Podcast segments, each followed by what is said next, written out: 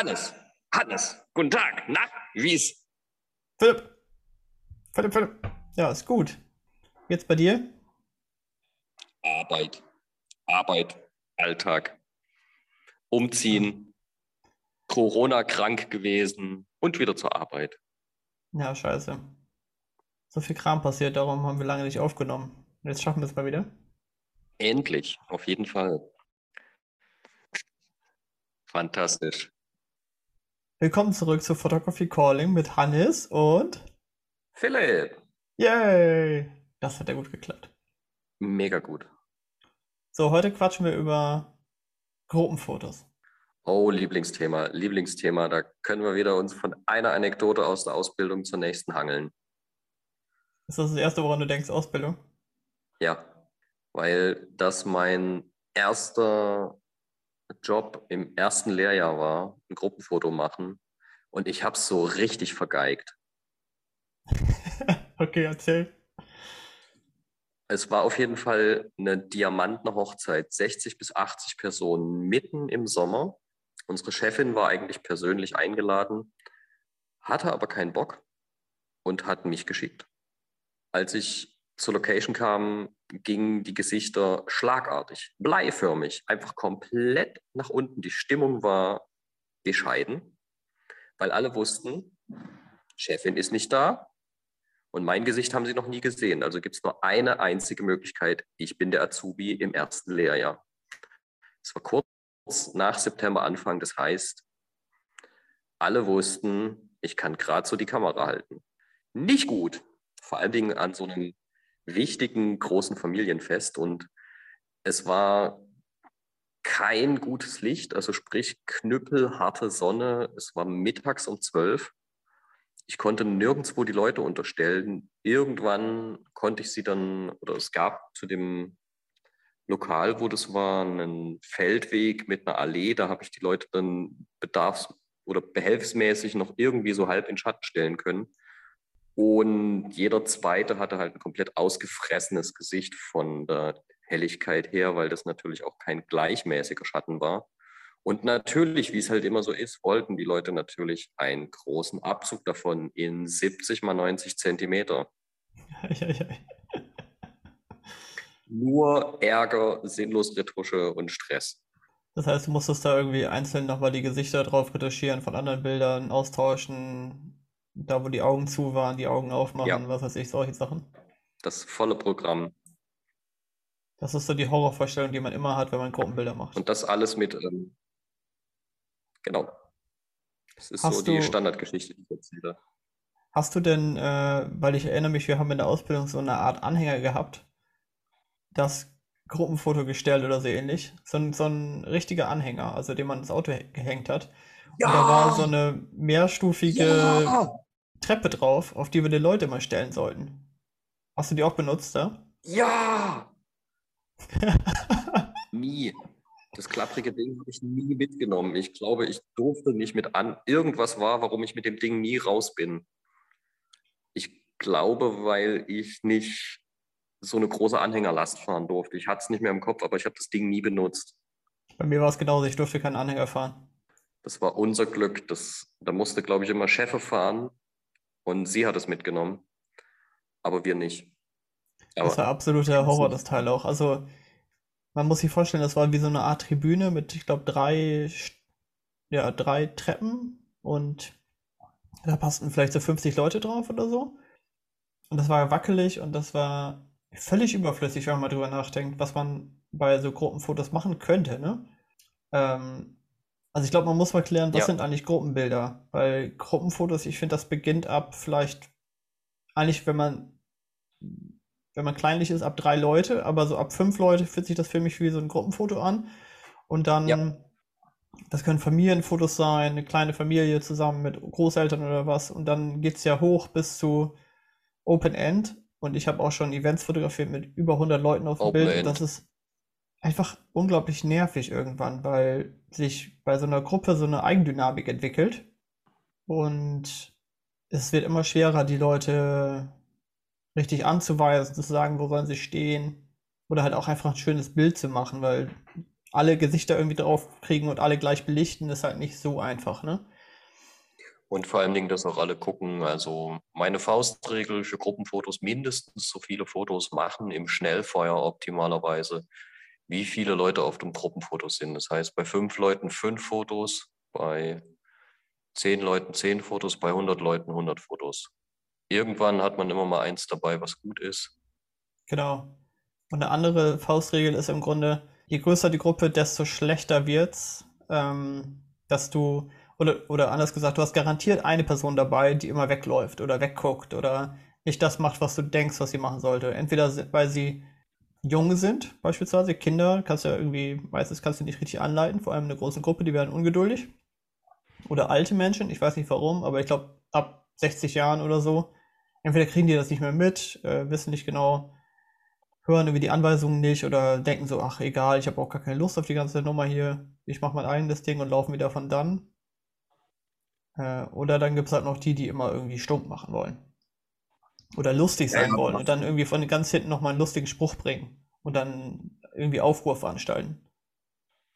Ja, vor allem die Kunst bei so einem Gruppenfoto ist A, schnell zu sein, was du gesagt hast, weil die Leute schnell ungeduldig werden, je größer die Gruppe wird. Und B ist wirklich die Ansagen zu machen, also auch den einen Kasper mitzunehmen und wieder einzufangen. Ja geht ab einer gewissen Gruppenstärke auch nur noch mit einem Megafon. Das war eine Sache, die haben wir echt in der Ausbildung gelernt. Da haben wir ab einer Gruppengröße von 60 oder 80 Leuten immer ein Megafon mitbekommen. Ich habe das auch immer eingesetzt. Ja, das ist auch super schlau. Ich sollte mir so ein Ding auch noch zulegen. Also zwei, dreimal im Jahr oder so mache ich schon mal noch so ein großes Gruppenbild, wo ich denke, oh, jetzt werde ich gleich heiser, weil du schreist dir die Seele aus dem Leib. Der Klassiker, was ich immer sage, ist, ähm, wenn ihr mich seht, dann sehe ich euch auch. Ja, und Standardding. Wenn ihr mich dann jetzt nicht seht, dann habt ihr Pech gehabt, so ungefähr. Ne? Dann habt ihr euch dafür entschieden, dass ihr euch jetzt nicht seht. Ich kann nicht auf euch alle einzeln Acht geben, das sage ich natürlich nicht, aber es ist ein Umkehrschluss, das, was ich meine. Wenn ihr dann auf dem Foto nicht drauf seid, seid ihr selber schuld. Seht mal zu, dass ihr irgendwie mit aufs Bild kommt und dass ihr euch so hinstellt, dass ihr zwischen den Köpfen von Vorderfrau, Vordermann irgendwie durchgucken könnt. Und was ich wirklich versuche bei größeren Gruppen immer zu machen, ist, dass ich einen erhöhten Standpunkt kriege. Genau, das ist so der Klassiker. Irgendwo hochsteigen, aus dem Gebäude runter fotografieren, aus dem Fenster raus, von einem Treppenhaus. Genau. Leiter. Dann, ja, weil das ist in den meisten Fällen das Einzigste, was du on Location nicht mitbringen musst und meistens vorhanden hast. Außer du bist auf dem platten Feld. Irgendwo drauf kommst du immer gestiegen. Ja, ich weiß, wo auch in der Ausbildung musste ich mal Gruppenfotos machen und bin oben auf einen VW-Bus drauf geklettert. Ja, aufs Dach. Auch nicht schlecht. Das hatten wir auch mal ja, gemacht, als wir den Zahnarzt fotografiert haben, von dem wir schon mal erzählt haben. Ja. Hat halt den Vorteil, da hast du schnell die Aufmerksamkeit bei dir, wenn du so, so eine Faxen machst. Ja, das stimmt. Also, ich gehe da sehr routiniert immer durch, wenn ich Gruppenfotos mache. Also, ich werde sofort extrem laut, mache nur noch Befehlston ansagen. Alle Leute sind dann immer erstmal, äh, gucken sich um, weil normalerweise bin ich ja sehr zurückhaltend beim Fotografieren, vor allen Dingen bei Events und halt eher meine Klappe und dann drehe ich halt voll auf, so von null auf jetzt. Und dann zimmer ich das recht stumpf runter. Ja, das ist bei mir genauso. Ich glaube, da muss man reinwachsen in die Aufgabe.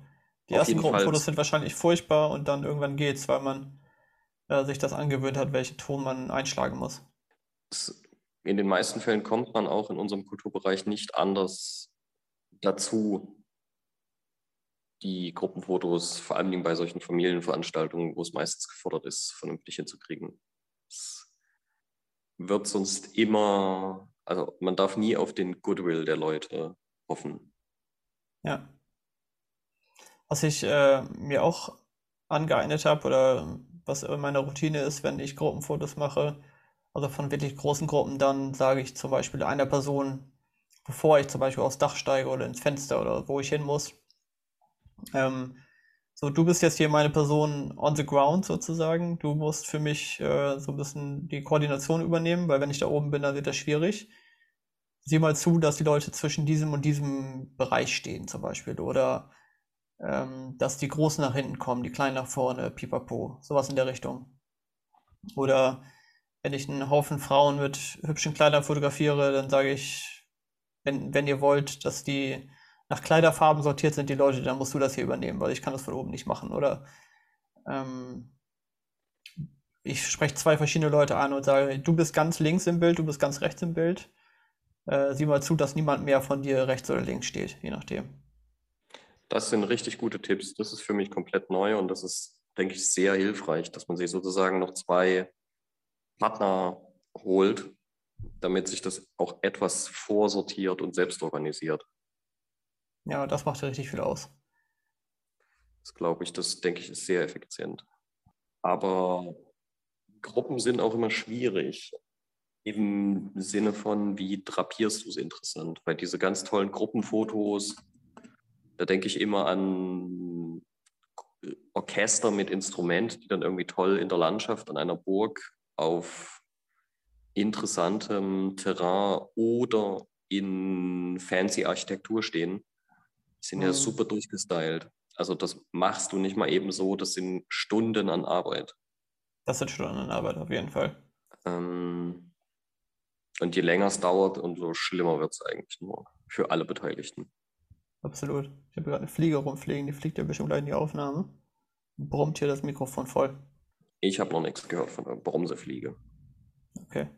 Also bei Gruppenbildern sowas wie du gesagt hast bei der Orchesteraufnahme, da müsste man wirklich jede einzelne Person einzeln anleiten und sagen, du setzt dich jetzt so hin, du setzt dich so hin, du setzt dich so hin, genau so mit dem Bein dahin, das, das Instrument nimmst du dir über die Schulter oder keine Ahnung was. Und da brauchst du pro Person vielleicht zwei Minuten. Wenn das ein Orchester ist von 30 Leuten, dann bist du schon eine Stunde beschäftigt. Aber natürlich sind es meistens sogar vielleicht mehr. Und dann äh, kann man es halt hochrechnen. Da bist du allein schon zwei Stunden damit beschäftigt, dass du die Leute hingesetzt hast. Und am Ende des Tages machst du ein Bild das ist richtig aufwendig. Und das hast du speziell bei Events, wo solche Sachen ja meistens vorkommen, bei einer Hochzeit, bei einem Junggesellenabschied, was weiß ich, was man fotografiert. Du hast, hast du die Zeit, Zeit nicht. Hast du nicht. Also fünf Minuten ist so das Fenster, wo es gerade so klappt. Genau, weil sonst werden wieder alle ungeduldig und dann hast du, wie gesagt, diese eine Person, die irgendwie da rumnörgelt oder äh, Witze macht von hinten und dann entsteht so eine ganz komische Eigendynamik in so einer Gruppe auch, dass sich fünf andere Leute davon anstecken lassen und dann sind die alle nicht mehr aufmerksam und machen so ihr eigenes Ding und das verzögert das immer wieder und dann hast du so einen Dominoeffekt und im Endeffekt brauchst du dann für ein 5 Minuten Bild vielleicht eine Viertelstunde und alle sind ungeduldig. Ja, das nervt und eine Viertelstunde, wenn alle warten müssen, fühlt sich für die Leute auch länger an, als in, wenn die Zeit so normal dahin fließt.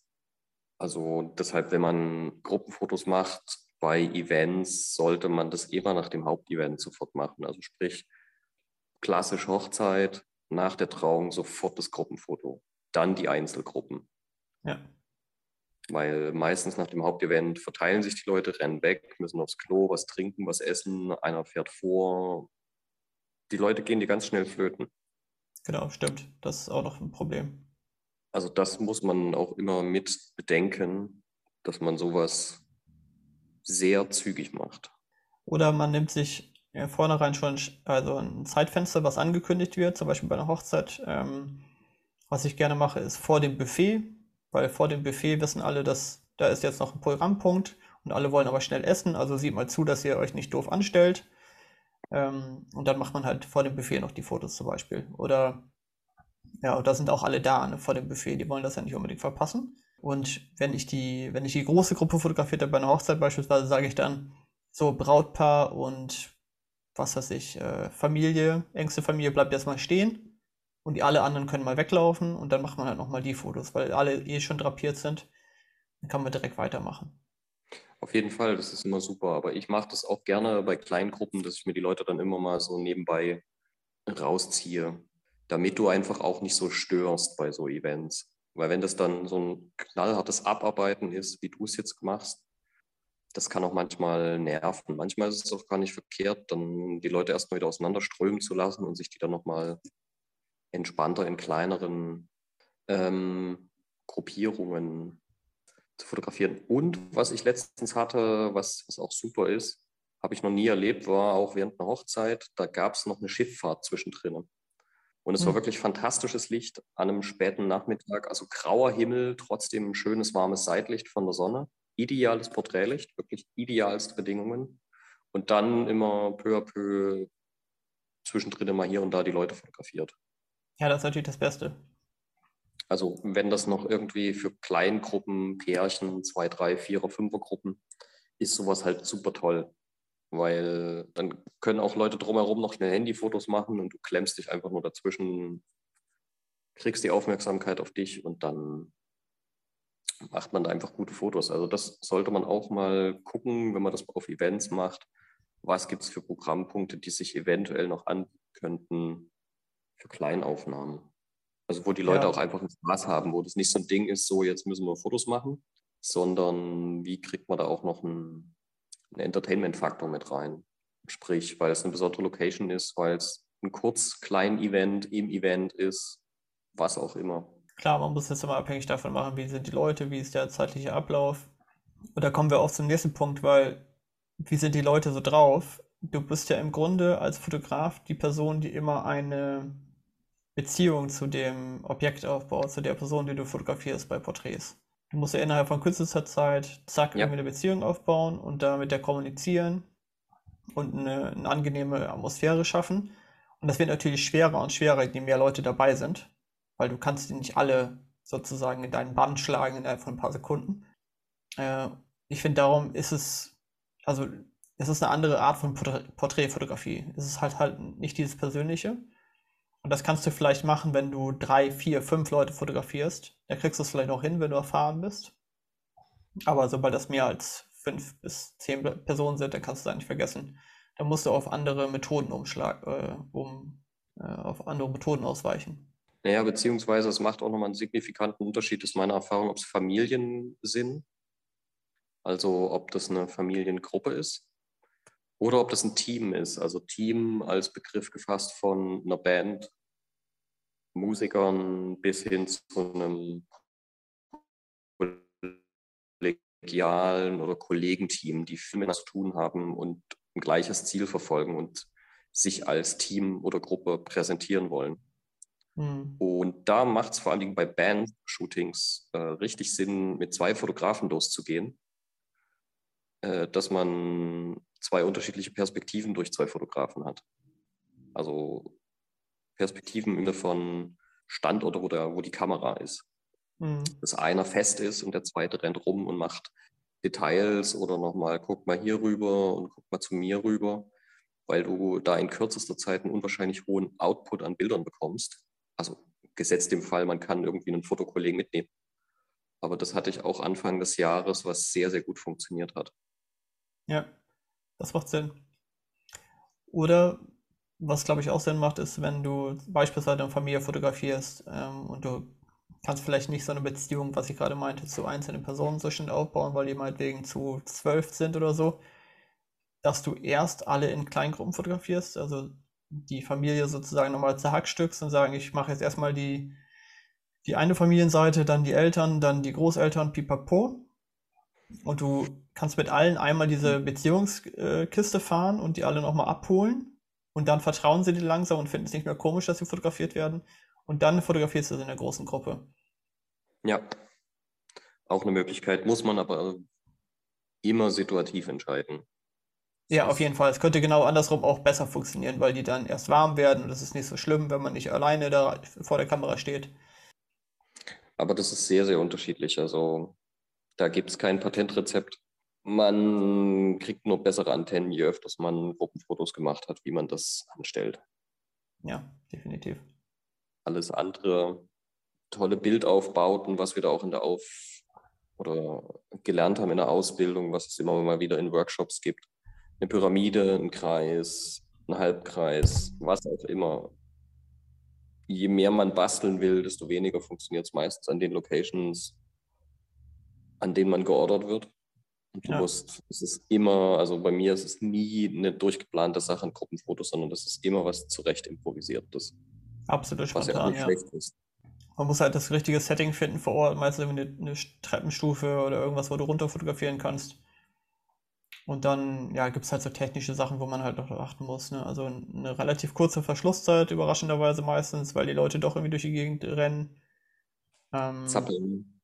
Zappeln. Und die Blende doch recht weit zu, weil du dann halt vielleicht sonst eine Vignette an den Rändern hast und die Leute will ich bis zum Rand da rumstehen auf deinem Bild, weil du nicht weiter weg kannst. Weitwinklige Porträts, äh, weitwinklige Brennweiten brauchst du natürlich. Ähm, genau, das sind so Sachen, auf die man vielleicht achten muss. Ansonsten, wie machst du das, wenn du die auf eine bestimmte Art und Weise hinstellen möchtest? Jetzt zum Beispiel im Kreis oder so. Was immer funktioniert, wenn du es den Leuten einmal vormachst, also nicht nur verbal Anweisungen gibst, dich sozusagen an den Kamerapunkt stellst und sagst, hier, da, dort und der, sondern dass du es grob vorsortierst mit den Leuten mhm. am Ort und dann nochmal Feintuning vom Kamerastandpunkt aus machst. Ja, ja. Beispielbilder mitbringen ist auch nicht verkehrt bei solchen Aktionen. Mhm. Und ja, aber ich hatte das meistens nicht, dass ich dann eine spezielle Form irgendwie zurechtstellen musste. Ich eigentlich das auch jedes nicht. Mal zu situativ war bei dir. Ja, ich hatte einmal eine Hochzeit, da haben sie sich ein Herz gewünscht. Das war dann halt so ein bisschen Gefrickel, äh, dass sie alle im Herzform stehen.